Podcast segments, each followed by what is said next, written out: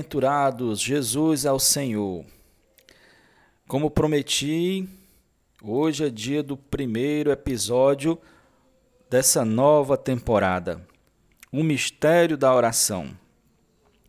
Hoje o dia foi corrido, tomando de conta dos, dos eventos da igreja, mas graças a Deus o Senhor ainda me reservou um pouco de energia para gravar.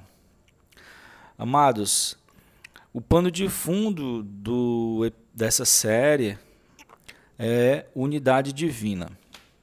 Tenho sido muito tocado pelas mensagens do irmão Pedro Dong sobre unidade divina, sobre a glorificação, sobre o homem ser introduzido em Deus sobre o homem ser santificado para poder ser introduzido em Deus. E meus queridos, a unidade divina tem tudo a ver com oração. Deus não gosta que os mistérios dele fiquem sendo mistérios para sempre. Ele tem prazer em revelar. Então já vou logo revelando qual é o mistério da oração. O mistério da oração é a unidade com Deus. A unidade divina. Você sabia que a vontade, a emoção e a mente da Trindade são fundidas em uma só? Isso porque eles têm a mesma vida, a vida divina e eterna. Interessante que a Bíblia diz que a Bíblia não diz que Jesus tem vida ou, ou que ele é uma vida ou que ele tem um tipo de vida. A Bíblia diz que Jesus é a vida. Todas as outras vidas são xerox, são cópias, derivam dessa vida e todas elas são insuficientes por si mesmas. Somente a vida divina é a verdadeira vida. Nessa, na unidade divina, o que é, é, tem tudo a ver com interdependência e mutualidade. A característica da unidade divina é essa. A unidade da Trindade, ela é toda formada de interdependência entre as partes e de mutualidade.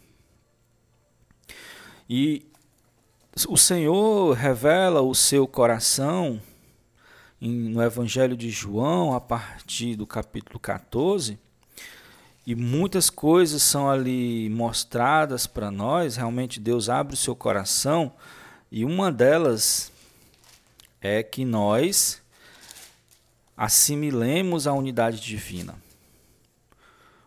Ou, em outras palavras, a unidade divina consumir-nos e nos tornar um. Em João 17, o Senhor Jesus ora no versículo 21 e também no 23.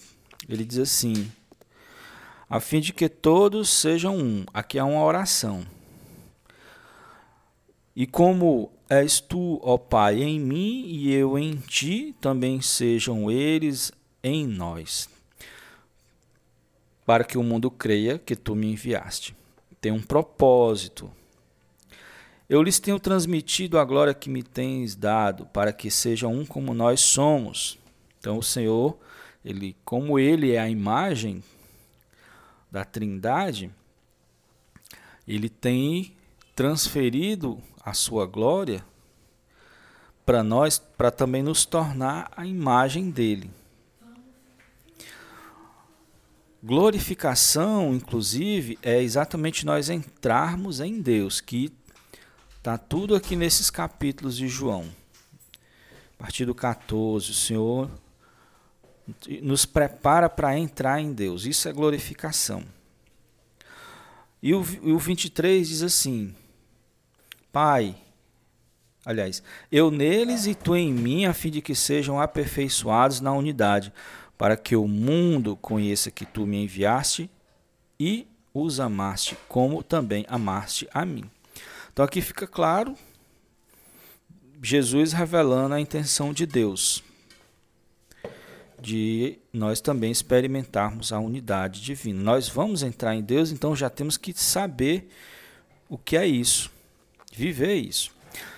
E Jesus é uma é, um, é, um, é, um, é uma pessoa que expressa muito bem o que é um, um viver né, em unidade com o próprio Deus. Ele depende em tudo de Deus, tudo que vai falar vem de Deus. A vontade dele era vinha de Deus. Ele, dizia, ele disse várias vezes: Eu não vim fazer minha própria vontade, eu não falo de mim mesmo, eu não julgo de mim mesmo. Isso revela a natureza da unidade divina, interdependência e mutualidade. A unidade divina está na igreja. Em, em, em 2 Coríntios, capítulo 5, versículo 17, o Senhor diz que nós somos uma nova criatura, as coisas velhas passaram. Essa nova criatura deixa para trás o que é ego, a singularidade do ego. E ela aponta para o objetivo que é a unidade divina essa complexidade, essa mutualidade, essa interdependência, Senhor Jesus, divina. O corpo de Cristo é nós experimentando a unidade com Cristo, para que em seguida Cristo nos una com o Pai eternamente. E assim estará completa o plano de Deus. Um símbolo, é, Paulo queria falar isso para os cristãos e o Espírito de Deus iluminou ele a usar o corpo humano como símbolo. Cada um de nós é um membro desse corpo e Cristo cabeça. Um símbolo muito bom.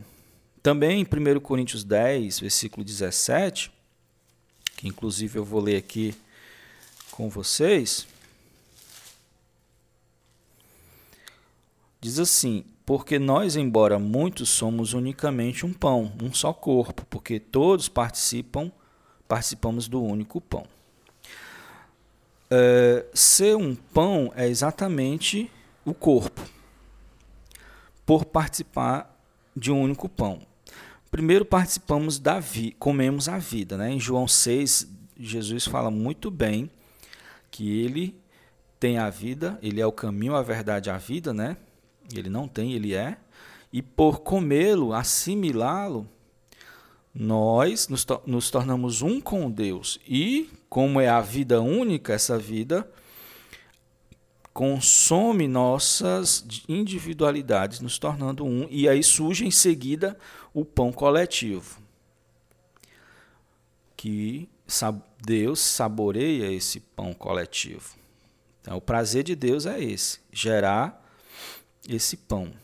E no gerar um pão, né, o pão não tem fermento, é santo, portanto, o Senhor precisa nos santificar em todo o decorrer da nossa vida.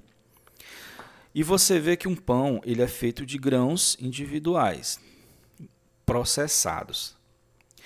O grão individual, mantendo sua casca, ele não absorve, por exemplo, o azeite. Na composição de um pão, né, inclusive nós usamos o pão dessa forma, né, o trigo moído, misturado com azeite, nós partimos o pão todo domingo, usamos esse pão sem fermento, sequinho.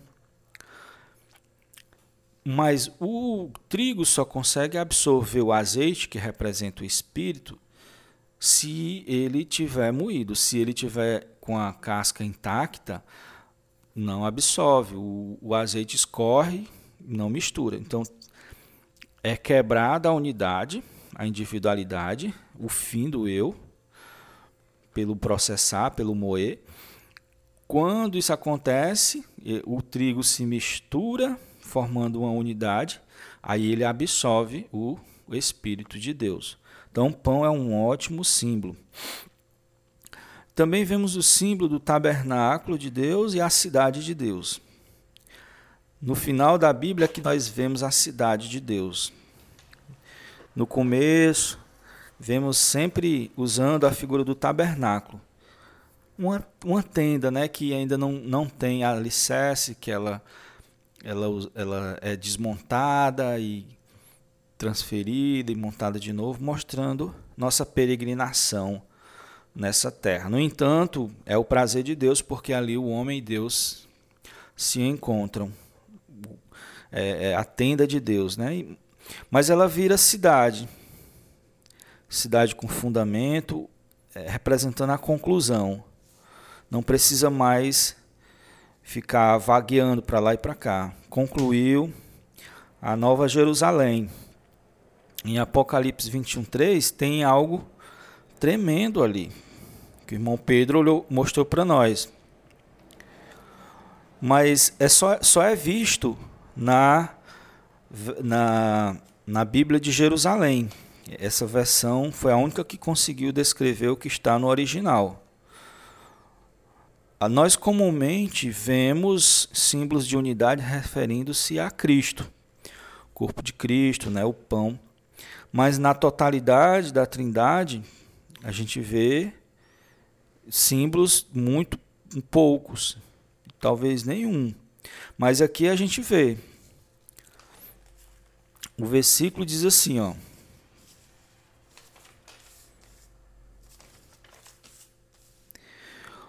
Nisto ouvi uma voz forte. Eu estou lendo Apocalipse 21, 3, na versão Jerusalém, certo? voz forte que do trono dizia: Eis a tenda de Deus com os homens. Ele habitará com eles, Deus habitará com os homens, e eles serão seu povo. E ele, Deus traço, ponto, traço, não ali, Deus traço com, traço eles, serão seu Deus.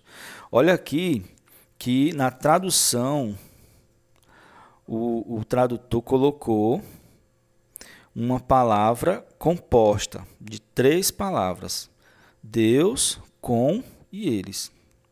Deus traço com, traço eles. Por que, que o autor fez isso? Porque o Deus, o nosso Deus já é o Deus com eles, representando aqui a unidade final dos homens redimidos, regenerados com Deus. Não será toda a humanidade, mas os que hoje estão receber a redenção, estão recebendo é, Deus no coração, estão sendo estão, estão experimentando o processo de santificação para entrar em Deus e se tornarem um com Deus. Isso é tremendo. Senhor Jesus, Continuando, é, isso porque nós voltamos para Deus. A nossa origem é Deus. Se lermos bem a Bíblia, o homem não foi formado quando Deus criou aquele boneco de barro. Não. Foi formado quando Deus soprou. O sopro era o espírito do homem entrando naquele boneco de barro, aí sim o corpo, aquele boneco de barro, tornou-se nosso corpo. E quando nós formos santificados, porque o pecado entrou no corpo devido ao, à estratégia satânica, o plano de Satanás, quando Deus reverter isso, o nosso espírito entra para Deus arrastando consigo o nosso corpo. Então, nós, na verdade, vamos a estar voltando para Deus, porque somos um sopro de Deus. Nosso espírito é o sopro de Deus. Deus é a nossa origem. Jamais permita que alguém diga que você é descendente de macaco. Você é descendente de Deus. Senhor Jesus, então, nós voltaremos para Deus e entraremos no estado de quietude plena, de dependência plena de Deus, de interdependência ali naquela unidade maravilhosa. O ego é inimigo da unidade divina, inimigo número um. O ego é contrário, a singularidade do ego é contrário à pluralidade divina, a pluralidade da unidade divina. Em João 12, 24, diz assim: Em verdade, em verdade vos digo: se o grão de trigo caindo na terra não morrer, fica ele só, mas se morrer, produz muito fruto. Então, eu falei do pão, mas aqui também isso na própria natureza existe. O grãozinho tem vida dentro dele, a vida divina. Nós temos a vida divina dentro de nós. Um grãozinho de trigo pode ter uma floresta, um, um campo enorme de trigo ali, num grãozinho, mas o potencial só se manifesta se ele morrer. O ego é inimigo de Deus por isso, por isso que o ego tem que morrer. O ego impede o operar de Deus. Porque o que é o ego? O ego foi quando o homem, enganado por Satanás, achou que poderia viver independente de Deus por si próprio. Mas isso é impossível, porque Deus criou o homem de uma maneira tal para ele cumprir o seu plano. Deus criou o homem não para ser independente, mas para ser dependente dele. Viver em unidade com ele. Então o ego tem que morrer. A, a aniquilação da impureza consiste em, em, tirar de nós o pecado, lógico, mas também matar a atividade do eu, mesmo que seja boazinha. Por isso que o caminho para a unidade divina ainda é quietude. Quietude é de ficar quieto. Quietude nos seus três estágios da boca, que é o silenciar-se diante de Deus para Deus falar. Deus é a palavra. Se Ele é a palavra, é Ele que fala, nós ouvimos. Quietude no pensamento, conseguir levar a mente a, a focar naquilo que nós decidimos focar e não deixar a mente solta. A mente tranquila é importante para o plano de Deus. E em terceiro lugar, a quietude nas ações. Só fazer se vir de Deus. Se tiver a sensação de Deus, a, vontade de Deus. Quando alguém chega nessa quietude, para os que estão de fora, vai ver ela altamente ativa, porque Deus vai usá-la. Mas ela ela está na realidade passiva diante de Deus. Não faz, só faz o que Deus manda, só fala o que Deus manda. O eu, o eu para. É aí que o cristão entra em atividade. Então a dependência total de Deus no ter, Deus é que supre o que nós precisamos. Supre tudo. A Bíblia diz que eu, ele sabe antes de eu pedir. Mas eu posso pedir desde que seja tudo na dependência dele. Dependência no fazer, como Jesus só fazia o que vinha da, de Deus. Nós também. Nós, na realidade, temos tanto poder em nossas mãos. É por isso que Jesus disse que se você, com fé, mandar um monte mudar de lugar, ele muda. Agora, tem por trás o mistério, que é a unidade. Então, dependência de Deus no ter, no fazer e no ser. Depender de Deus no ser. Não ser não não estar satisfeito com o que você é, mas permitir o Senhor lhe transformar. Senhor Jesus, A unidade divina está totalmente no plano de Deus. Interdependência e mutualidade nós vemos constantemente. Dependência dos homens para com Deus, isso é, é claro. Ah, os, muitos cristãos têm dificuldade, mas é claro e, e a tendência é essa. Os que realmente entregam sua vida ao Senhor, seu ser ao Senhor, esperam nele em silêncio, inquietos. Eles esperam, eles veem Deus. Eles realmente contemplam Deus.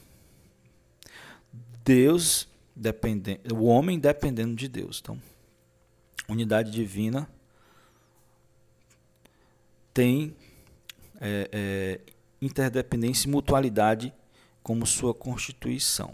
Então, eu já falei né, que a própria Trindade tem isso entre ela. E ela quer levar isso para o homem. Então o homem passa a depender de Deus e o homem passa a depender dos homens, passa a interdepender e ter mutualidade, dar e receber. Isso já fica mais difícil, porque alguns preferem guardar o seu ego, o seu eu. O nome disso é unanimidade. É quando a alma se torna um. Unan, unânimes, vem de ânimos, de alma, no latim. Unanimidade. E essa daqui vocês vão ficar de boca aberta. Interdependência e mutualidade, né? Então também Deus passa a depender dos homens. Porque ele quer. Ele quer que seja assim. Então, se ele criou tudo e todo esse esse, essa, esse arranjo, ele mesmo se submete às regras. Senhor Jesus, Deus está nos treinando e nos aperfeiçoando na unidade divina para sermos um com Ele, para sempre. Está hoje nos santificando das impurezas, aplicando a cruz ao eu, nos ensinando a obediência, gerando unanimidade. O assunto dessa temporada é oração. O título é O Mistério da Oração. E tem essa verdade como pano de fundo. A verdadeira oração, ela surge da interdependência de Deus e os homens. O produto é o produto da fusão da mente, da vontade e da, e da emoção de Deus com as dos homens. É a fusão da mente de Deus com a mente do homem, da emoção de Deus com a emoção do homem, da vontade de Deus com a vontade do homem. Daí surge oração.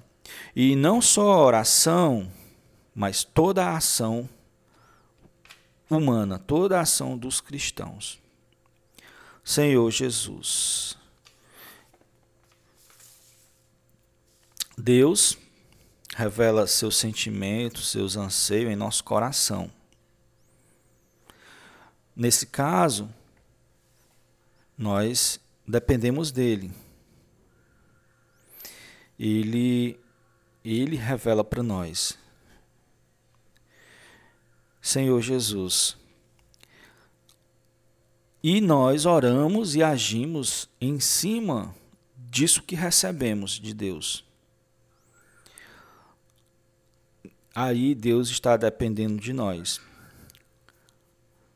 Se nós não assimilarmos os sentimentos, os anseios, os pensamentos de Deus, nós não vamos orar segundo o que ele pretende. Então, todo o operar de Deus fica barrado. Deus precisa de cooperadores. Mas quando, depois que recebemos esse sentimento, e esse sentimento volta para Deus em forma de oração. Então, voltamos a depender dele no sentido que agora ele vai executar. Recebemos de Deus sentimento interior, passamos para ele, fazemos a nossa parte, que é rogar a ele, orar, então ele executa. Ele se submete a essa regra esse é o mistério da oração. Tudo é baseado na unidade. Nossa unanimidade, né, a nossa a interdependência entre os, os, os homens, os filhos de Deus, é, para Deus é como música aos seus ouvidos, como música agradável. Aí é que ele realmente opera, aí é que ele abençoa. Isso está em Salmo 133. Deus pode derramar mais poder, mais espírito e mais vida. Quando dois ou três concordarem, né? Está lá em Mateus, esse concordarem, o termo grego é, é como uma sinfonia, como é, em concordância. Que a gente, eu vou explicar melhor nos próximos episódios. Para Deus é uma música. Todos os instrumentos, cada um dentro da escala, isso sobe para Deus. Então a unidade, a unanimidade entre nós acelera todo o operar de Deus. Então, Deus tem um plano e quer executá-lo. Precisa de nós. Ele precisa de nós. Então, quem são os homens que estão interessados? Senhor Jesus. Então, amados, esse é o primeiro episódio. Ele lança o fundamento para a gente falar sobre oração, certo? Vamos ficar com o hino, vamos desfrutar o C34 do Inário, Hinos da editora Árvore da Vida, que tem como título Deus Triuno, que mistério. Eu vou deixar o link do aplicativo caso você queira a, a letra, entender a letra, ouvir a, é, ruminar um pouco a letra, né? E também depois da oração vamos ouvir o hino 54, Sua Redenção. Jesus é o Senhor.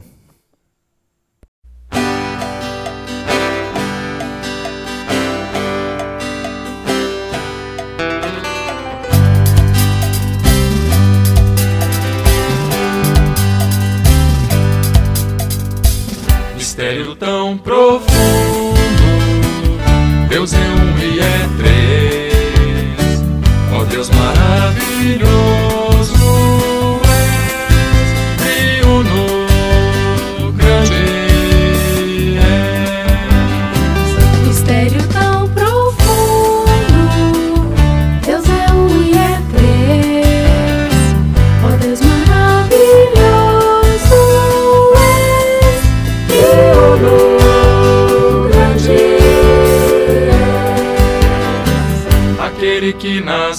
Nasceu.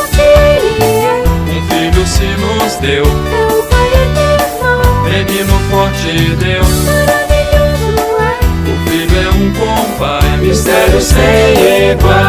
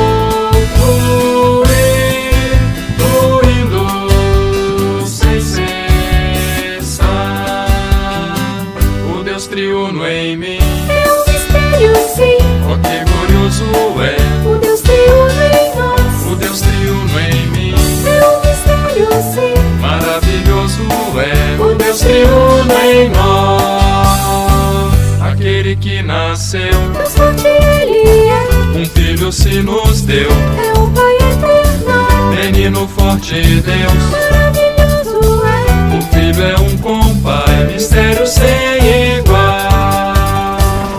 Último Adão, o nosso Espírito, Cristo Espírito. todo inclusivo é, Último Adão, o nosso Espírito, Cristo é o Espírito e hoje habita em nós.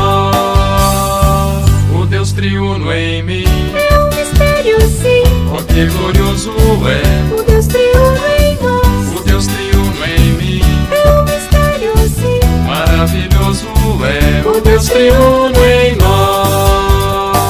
O Deus triuno em nós. O Deus triuno em nós. O Deus triuno em nós.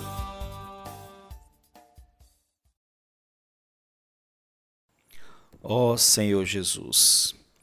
Vamos orar um pouco o versículo 21 e 23 de João 17, a oração do Senhor, eh, mostrando o seu desejo.